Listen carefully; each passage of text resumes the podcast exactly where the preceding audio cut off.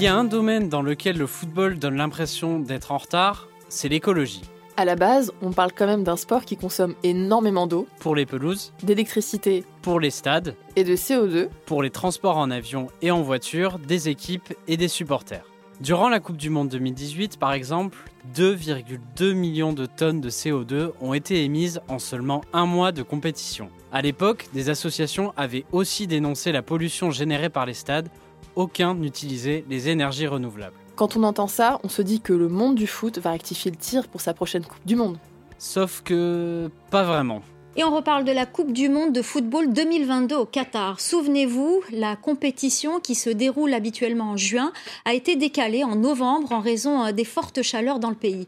Mais même en plein automne, les températures peuvent dépasser les 40 degrés. Du coup, le petit Émirat fait construire des stades climatisés. Une bonne nouvelle pour les joueurs et les spectateurs, mais pas pour la planète ni pour les ouvriers qui travaillent sur les chantiers de cette Coupe du Monde malgré la chaleur. Donc en gros, alors que depuis plusieurs années maintenant, l'urgence climatique est un sujet incontournable, le monde du foot, lui, va organiser une Coupe du Monde dans un pays où il fait plus de 40 degrés, en climatisant des stades entiers.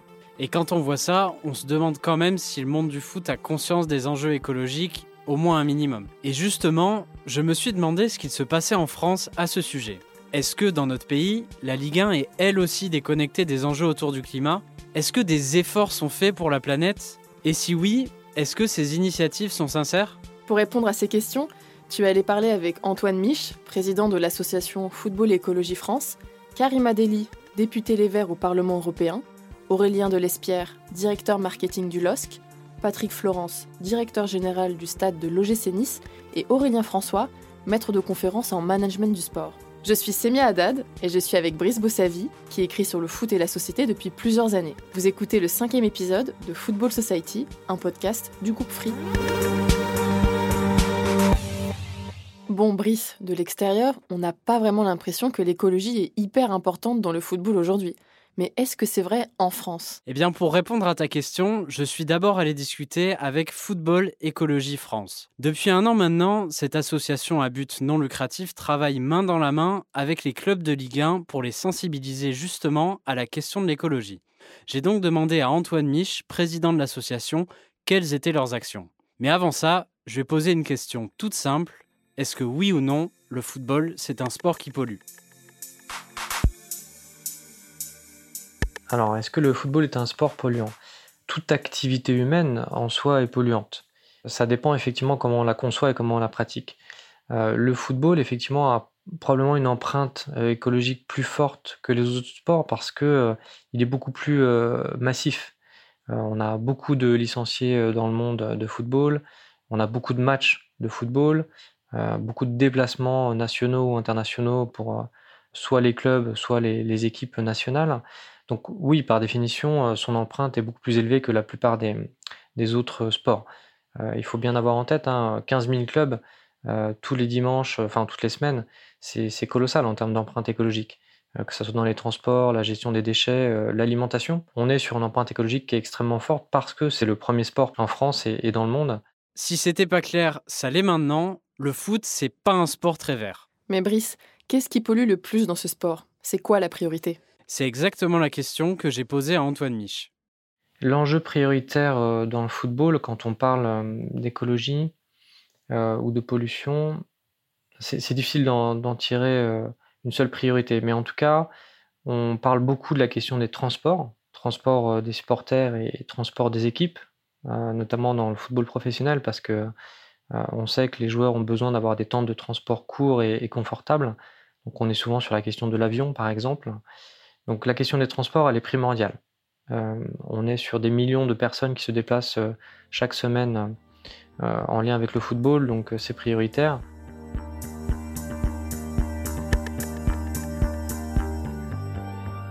Et justement, on a beaucoup parlé de la question des transports dans le football français en février dernier. Et ce n'était pas forcément bien.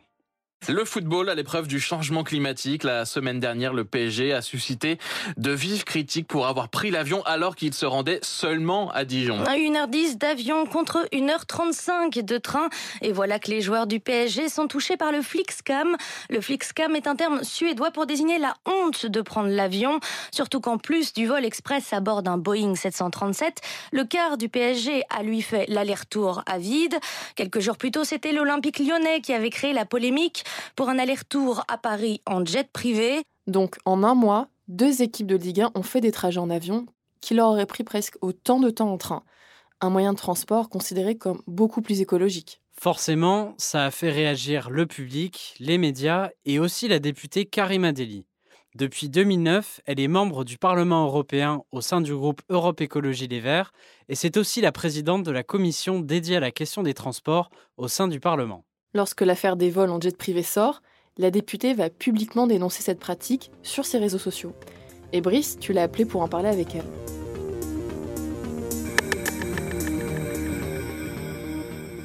Moi, je ne souhaite pas m'attaquer au monde du ballon rond, mais simplement l'encourager vivement à la transition écologique. Et j'aimerais que, euh, tenu compte de son influence, justement, que certains euh, déplacements soient exemplaires vis-à-vis euh, des millions de passionnés notamment sur la planète, et que les gestes accomplis par les citoyens à travers le monde reçoivent un écho euh, euh, dans cet univers qui soit un, écho bah, respectueux de la planète. Je pense que on doit absolument euh, aujourd'hui poser la question de réduire son empreinte carbone. Et réduire son empreinte carbone, eh ben, ça s'adresse à la question des déplacements. Donc moi, ce que je dis, tout simplement, c'est qu'on doit absolument revoir des choses qui sont assez simples. Par exemple, ne plus utiliser l'avion pour des trajets de moins de 4 heures de train que les équipes pourraient réaliser. Quand moi je vois euh, que, par exemple, le championnat d'Europe des nations, qui se devait se tenir dans 12 pays différents, d'autant plus éloignés ou très éloignés, je peux pas m'empêcher de m'attrister par avance euh, quand j'avais vu ça, qu'il y avait des milliers de déplacements au moyen euh, de l'avion.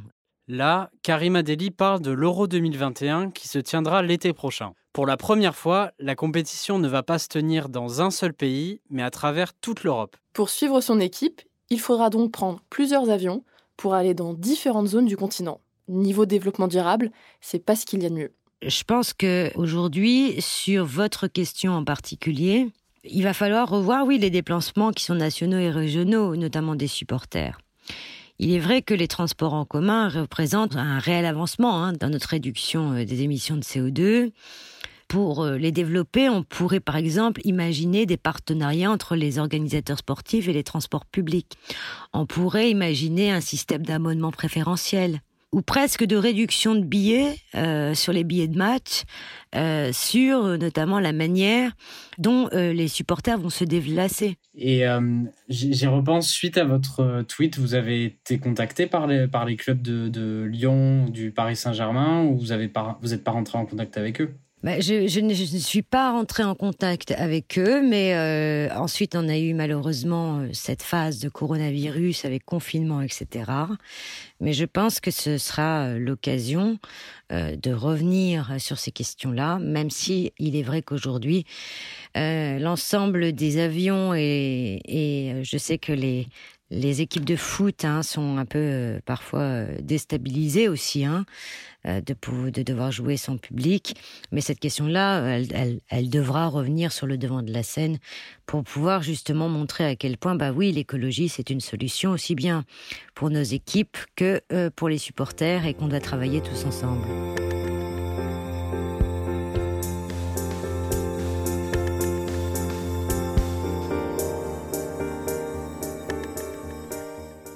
Les déplacements des supporters, dont parle Karima Deli, c'est un autre vrai problème. Chaque week-end, des millions de voitures se rendent dans les parkings des stades des quatre coins du monde. Et tous les deux ans, des milliers d'avions transportent des supporters à travers le globe pour assister à un euro ou à la Coupe du Monde. En France, des actions commencent à être prises par les clubs. L'Olympique de Marseille a par exemple noué un partenariat avec une application de covoiturage qui s'appelle Stadium Go. Le stade de Reims, lui, offrait l'année dernière la gratuité des transports en commun à ses abonnés le soir du match. Et sur la question des déplacements des joueurs, est-ce qu'il y a des progrès à noter, Brice? On va dire que la majorité des clubs continuent à utiliser l'avion. En juillet 2020, le journal Le Parisien révélait par exemple que 82% des équipes du championnat se déplaçaient en vol privé. Mais certains font des efforts. C'est le cas du LOSC par exemple, qui a pris l'Eurostar l'année dernière pour son déplacement à Londres contre Chelsea en Ligue des Champions. J'en ai justement parlé avec Aurélien Delespierre, responsable marketing du club, qui a organisé ce déplacement? Sur ce match-là à Chelsea, effectivement, les joueurs ont pris le train euh, et sont allés en Eurostar à Londres euh, parce que euh, ça, ça rassemblait à la fois un, geste éco-responsable et aussi une réponse à, nos besoins logistiques, à nos besoins de performance. Donc parfait, on peut le faire. Et, dans ces cas-là, on saisit l'opportunité d'avoir un, geste éco-responsable. Parce que le, je dirais que le format de, la Ligue des Champions permet des déplacements sur deux jours, et puis parce qu'il y a une proximité géographique qui fait qu'à un moment, ça vaut quand même sérieusement le coup d'étudier une solution euh, parallèle à celle de l'avion, qui est la plus récurrente, mais qui ne doit pas être automatique. Selon lui, si le monde du foot utilise encore beaucoup l'avion, ce n'est pas par mauvaise volonté. Il y a aussi des impératifs dans le sport de haut niveau qui font qu'on va plus facilement aller vers ce mode de transport. Moi, je veux pas faire de fausses promesses ou d'effets d'annonce comme ça, de balancer oui, oui. Euh, voilà. La priorité doit être donnée à notre performance sportive et, je le répète, notre performance sportive demande des conditions de, de transport et des conditions de calendrier. Il faut imaginer, par exemple, qu'on ne peut pas rentrer en train après un match. Euh, il n'y a pas de train après les matchs. Euh, donc, si on veut rentrer après un match, il faut qu'on trouve une solution alternative au train. Sinon, ça fait un déplacement sur trois jours. Et quand vous avez un match le jeudi et un match le dimanche, potentiellement à l'extérieur tous les deux, c'est difficile de cumuler ces, jours et ces temps de transport. Entre deux matchs, vous êtes censé vous entraîner. Donc, j'ai pas envie de faire des, grandes promesses. C'est juste quand il y a des opportunités géographiques et de calendrier qui permettent de le faire, on le fait. Mais ces opportunités-là, elles sont pas majoritaires aujourd'hui. Il faut être très clair là-dessus.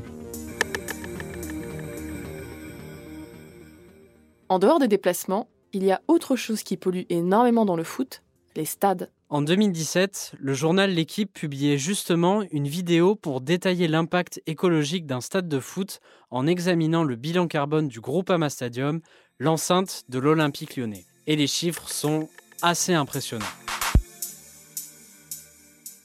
Il consomme chaque jour autant d'électricité que 2000 foyers français.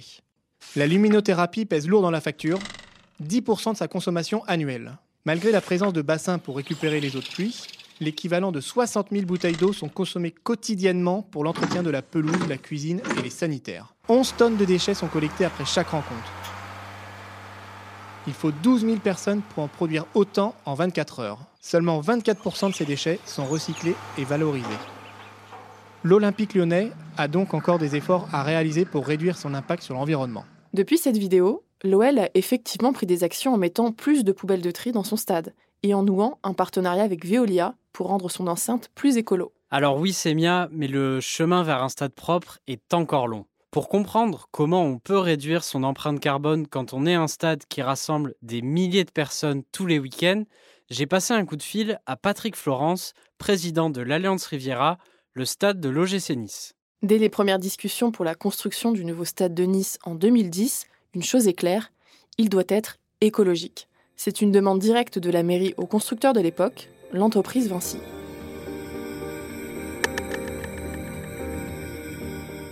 Structurellement, en effet, euh, il y a un certain nombre de dispositions qui ont été prises pour répondre au cahier des charges de la ville et pour inscrire dès le départ le stade dans une démarche écologique. Donc ça concerne l'énergie, ça concerne les consommations d'eau et ça concerne même tout simplement le dispositif de construction. Aujourd'hui, l'Alliance Riviera est un modèle en France et même en Europe en matière d'écologie. Il produit par exemple 100% de son électricité à l'énergie solaire. Donc il a été construit avec 7000 euh, panneaux photovoltaïques qui euh, permettent de générer une production annuelle d'un million cinq cent mille kilowattheures. Donc cette énergie, elle est réinjectée dans le réseau Enedis, mais c'est déjà un élément marquant puisqu'en fait euh, cette production d'énergie, elle est supérieure à ce que le stade consomme en événement. J'entends pas sur toute l'année puisqu'on a les périodes de mode veille, mais si on fait le cumul de toutes les consommations en événement, ce que l'on produit est supérieur. Donc ça c'est un premier élément marquant. En France, d'autres clubs font des efforts sur l'électricité. Les Girondins de Bordeaux, l'AS Saint-Étienne et Lorient ont eux aussi des panneaux photovoltaïques dans leur stade. Deuxième élément qui a été pris en compte, c'est la partie euh, eau, puisque nous avons la toiture qui est équipée de récupérateurs d'eau de pluie et que nous avons deux grandes fosses sous la pelouse qui permettent d'arroser la pelouse avec l'eau de pluie, cette eau de pluie qui sert également à alimenter les sanitaires du stade, les sanitaires publics du stade. Pareil pour la question de l'eau, Lyon, Lille et Lorient réutilisent aussi l'eau de pluie dans leur stade depuis quelques années. Et puis après, troisième élément, c'est sur la partie ventilation et, je dirais amener de chauffage, euh, en tout cas d'air chaud dans le stade, puisqu'il y a deux éléments, des pompes géothermiques qui permettent de récupérer de la chaleur sur euh, la, la, partie nappe phréatique de la plaine du Var, donc euh, pour la, la, partie chauffage, et pour la partie ventilation, pour diminuer euh, la consommation électrique liée à la climatisation, on a tout un système de ventaux qui récupère les vents, euh, une partie de l'air de la plaine du Var et qu'il réinjecte dans les colonnes d'aération des différents espaces réceptifs. Ça, c'est pour la partie structurelle. Sur la partie euh, fonctionnement, on a en effet, euh, alors même chose, la ville de Nice a inscrit dans le contrat de partenariat que nous avons signé avec eux des objectifs de performance rigoureux et particulièrement précis en termes de consommation d'énergie et en termes de tri des déchets et de valorisation des déchets. La gestion des déchets dans les stades, c'est un secteur dans lequel le foot français commence à avoir des résultats. Dans la majorité des stades en France, on trouve maintenant des gobelets en plastique et il y a aussi de plus en plus de poubelles de tri. En fait, selon Patrick Florence, Nice n'est pas le seul club en France à repenser son stade de manière plus écologique. Alors si on a été euh, sollicité par d'autres stades, municipalités ou clubs sur l'approche, oui, ça a été le cas. Après, nous ne sommes pas les seuls à être en avant. Je, je pense qu'il y a d'autres équipements. Euh, je pense au, au, au Stadium de Lyon, par exemple. d'autres équipements sont plutôt très avancés.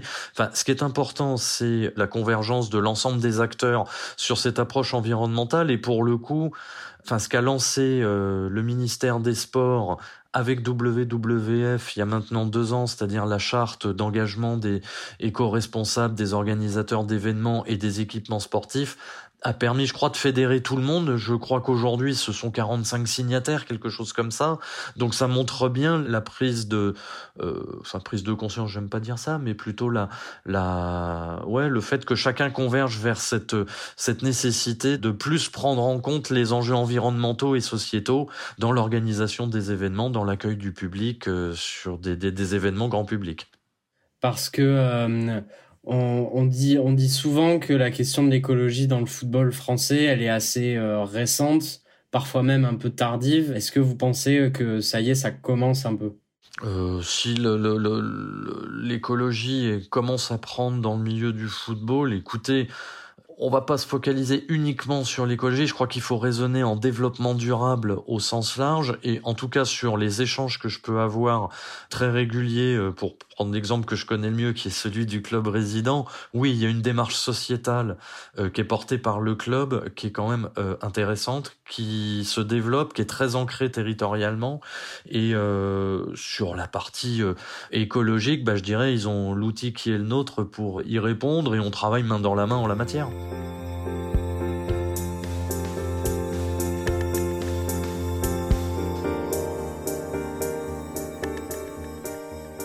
Depuis cette année, un club de Ligue 1 a franchi un pas en matière d'écologie. C'est le LOSC. En janvier dernier, le club de Lille annonçait en effet un partenariat avec l'ONU dans le cadre d'un programme qui s'appelle Climate Neutral Now. Si vous regardez bien, sur les panneaux publicitaires des matchs de Lille à domicile, vous avez même parfois des pubs là-dessus. Oui, et c'est même le premier club en France à s'engager dans ce programme qui vise à réduire l'empreinte carbone globale d'un club de foot. J'en ai parlé avec Aurélien Delespierre, le directeur communication et marketing du club. On a eu cette rencontre indirectement avec l'ONU et, on a été mis en contact. On a pris connaissance de l'existence de ce programme qui s'appelle euh, Climate Neutral Now, qui est effectivement un, label, un programme certifié par l'ONU, qui consiste donc à on sait qu'une entreprise en général et un club de foot euh, émet euh, enfin, des émissions euh, carbone potentiellement assez importantes. Il y a toute une partie qu'on peut réduire, ce qu'on fait, et, une partie qui est pas possible à réduire ou difficile à réduire parce qu'elle est liée à notre activité, parce qu'elle est liée à, notre, à nos besoins de performance. Et donc, ce qu'on ne peut pas réduire, on le compense. Euh, et on le compense en achetant des crédits carbone auprès de ce label Climate Neutral Now et euh, de l'action qu'on a avec l'ONU. Concrètement, qu'est-ce qui est fait en matière euh, d'écologie au LOSC maintenant? Bah, on a deux grandes infrastructures, euh, le domaine de Luchin qui est, notre siège et notre sol d'entraînement et, le stade Pierre-Mauroy qui est un stade de grande envergure. Donc on a un organisateur de spectacle et donc il y a tout un travail qui a été fait sur euh, comment on pouvait générer moins de déchets sur notre activité. Par exemple, c'est de réduire l'utilisation du plastique et des bouteilles en plastique, c'est de mettre en place en interne du tri sélectif, c'est d'utiliser des éco-cups pour les spectateurs du stade, c'est de faire des dons alimentaires. Vous savez, quand on reçoit 50 000 personnes dans un stade, il y a euh, des buvettes pour le grand public, donc avec une, consommation en alimentation qui est forte. Il y a aussi des salons euh, VIP, bah, plutôt que évidemment de, de constater des déchets d'une certaine forme de gaspillage, on organise des dons alimentaires là-dessus. On a été aussi un des premiers signataires dans le football de la charte des 15 engagements d'éco-responsabilité avec le ministère des Sports et WWF. Après, c'est un mouvement progressif, hein, c'est pas des choses qu'on fait d'un claquement de doigts, mais on est en train de passer nos véhicules euh, de service en électrique. L'éco-responsabilité, c'est souvent une somme de petits gestes. Mais je pense que l'éco-responsabilité, c'est ça, c'est une somme de gestes du quotidien qui est valable pour les particuliers, les individus, chacun à titre personnel, mais qui est valable aussi pour les entreprises. C'est ce qu'on essaye de faire. Euh, voilà. Selon Aurélien Delespierre, le partenariat avec l'ONU devrait connaître une suite en France. C'est en tout cas ce qu'il espère. Ce label Climate Neutral Now, non, on a été le premier club en France à le signer. Je pense qu'il y a d'autres clubs qui aujourd'hui ont envie de suivre le pas et peut-être qu'il y aura des signatures ces prochains mois. Mais on était, oui, on était content et fiers d'être le premier club à, s'investir vraiment formellement euh, là-dessus. Il y a quelques clubs à l'étranger si je ne dis pas de bêtises, la Juventus qui a rejoint le programme aussi assez récemment. Après, il y a ce label, c'est très bien, mais ce qui compte, c'est que chaque club assume cette responsabilité euh, éco-citoyenne et éco-responsable et que chaque club mène les actions qu'il estime pertinentes. Et voilà, ce qui est important, euh, c'est que chaque club s'investisse sur le sujet, peu importe le programme choisi, peu importe les actions, mais en tout cas, s'investir dans les actions pertinentes et efficaces sur le sujet.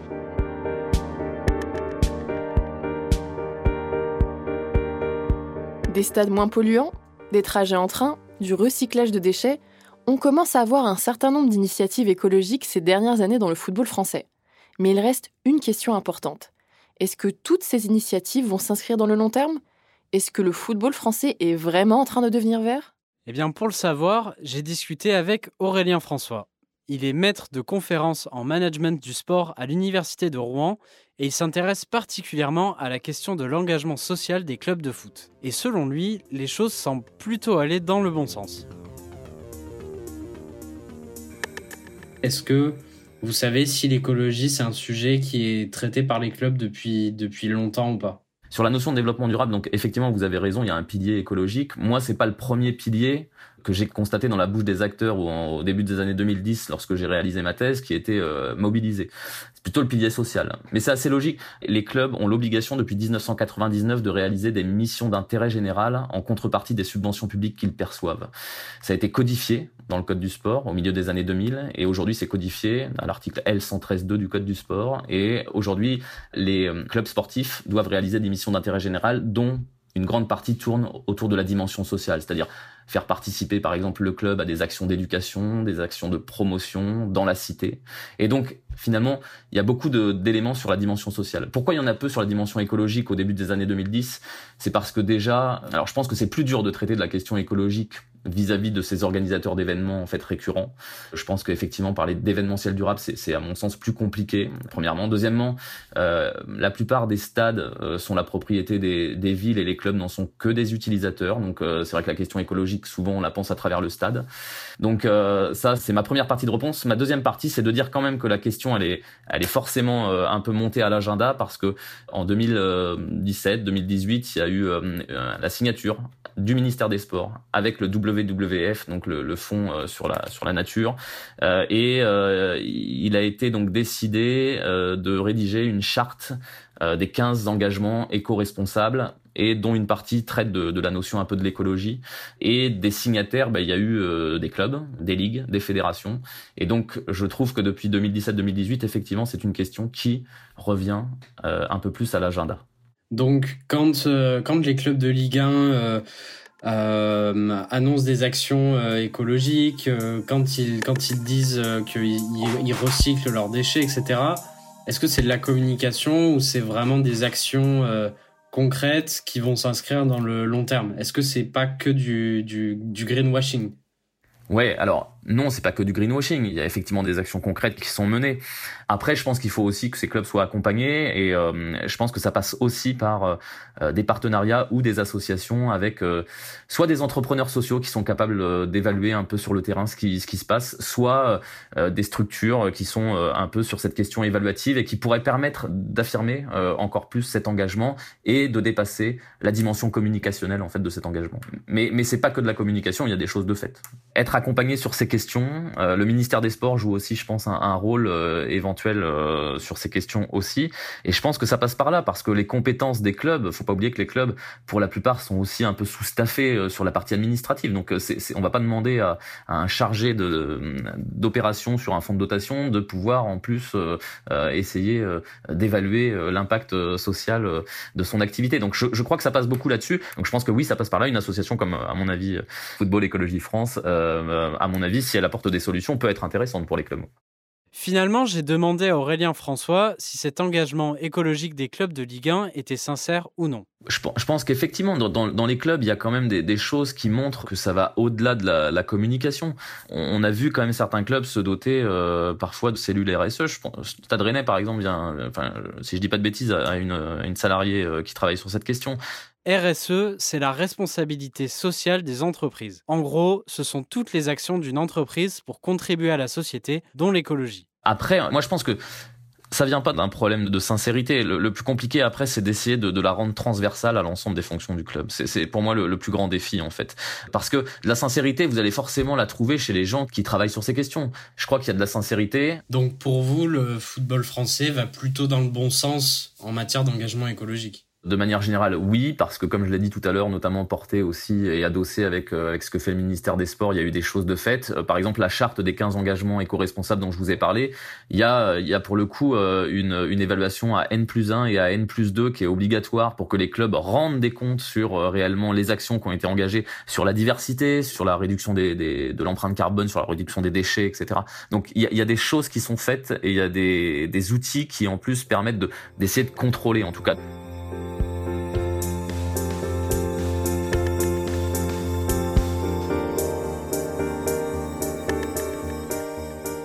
Antoine Mich t'a confirmé que la France n'est pas le pays le plus en avance en matière d'engagement écologique, mais elle commence progressivement à s'emparer du sujet. Bah, c'est vrai que quand on compare avec des pays qui ont une culture très forte sur l'écologie, type les pays scandinaves, l'Allemagne, etc., oui, effectivement, on est moins à la pointe et on est moins dans l'innovation qu'eux. Eux, ils ont effectivement des belles initiatives, ne serait-ce que par exemple Fribourg euh, en Allemagne. Euh, et c'est pas des choses qui sont euh, j'ai envie de dire, euh, si, euh, si peu communes. Ils ont vraiment une culture et donc beaucoup de clubs travaillent sur le sujet.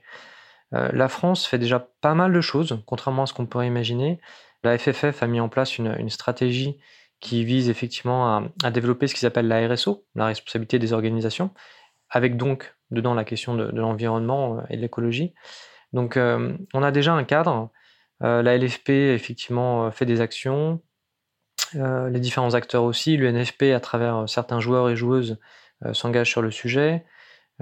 les acteurs locaux, donc les clubs amateurs ou les clubs professionnels, font des actions. Alors effectivement, on pourrait se dire que tous et toutes devraient le faire.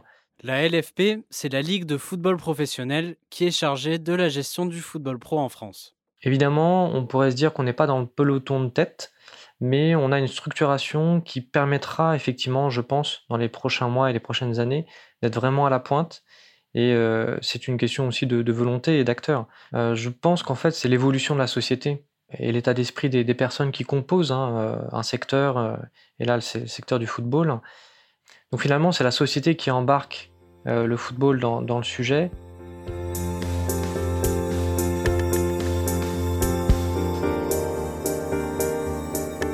En faisant cet épisode sur l'écologie dans le football, je suis un peu revenu sur quelques idées arrêtées que j'avais. Quand on regarde de loin, on a vraiment l'impression que le foot est une industrie ultra polluante qui ne se soucie pas vraiment de l'environnement. En fait, le secteur démarre de très loin, mais les choses avancent petit à petit. Depuis 5 ans, le foot français commence à vraiment prendre la question de l'écologie au sérieux. Pas simplement pour faire joli, et c'est déjà une bonne nouvelle. Pourtant, il ne faut pas se voiler la face. L'écologie n'est pas encore la priorité de ce sport, parce qu'il y a des enjeux financiers qui prennent le dessus. Disons-le, ces deux prochaines années, le football mondial va organiser des événements qui sont aberrants sur le plan écologique. Entre un euro qui se déroule dans 12 pays et une Coupe du Monde dans des stades climatisés au Qatar, il y a de quoi se poser des questions. Pour Football Écologie France, pourtant, c'est peut-être ces deux événements qui vont accélérer les efforts sur l'écologie. Parce que le monde du foot va se retrouver face à ses responsabilités. En France, il semblerait qu'on prenne petit à petit ce virage. Alors tout n'est pas encore parfait, mais il y a des efforts et les clubs de Ligue 1 semblent de plus en plus prêts à prendre la responsabilité de leur impact sur l'environnement. Il va falloir attendre encore quelques années, mais il se pourrait que, petit à petit, tous les feux de l'écologie et du football en France passent au vert. Je suis Brice Bossavi. Je suis Semia Haddad et vous venez d'écouter le cinquième épisode de Football Society, un podcast du groupe Free. Vous pouvez le retrouver sur toutes les plateformes de podcast et sur l'application Free Ligue 1 Uber Eats. On vous donne rendez-vous au prochain épisode. On vous amènera à Lens pour vous parler des liens entre un club de foot et son territoire. Football Society est produit par Louis Créative, l'agence de contenu audio de Louis Média. Soukaina Kabal est à la coordination. Cet épisode a été enregistré par Fabien Nilo, réalisé et mixé par Olivier Baudin, qui en a également composé la musique avec Benoît Daniel.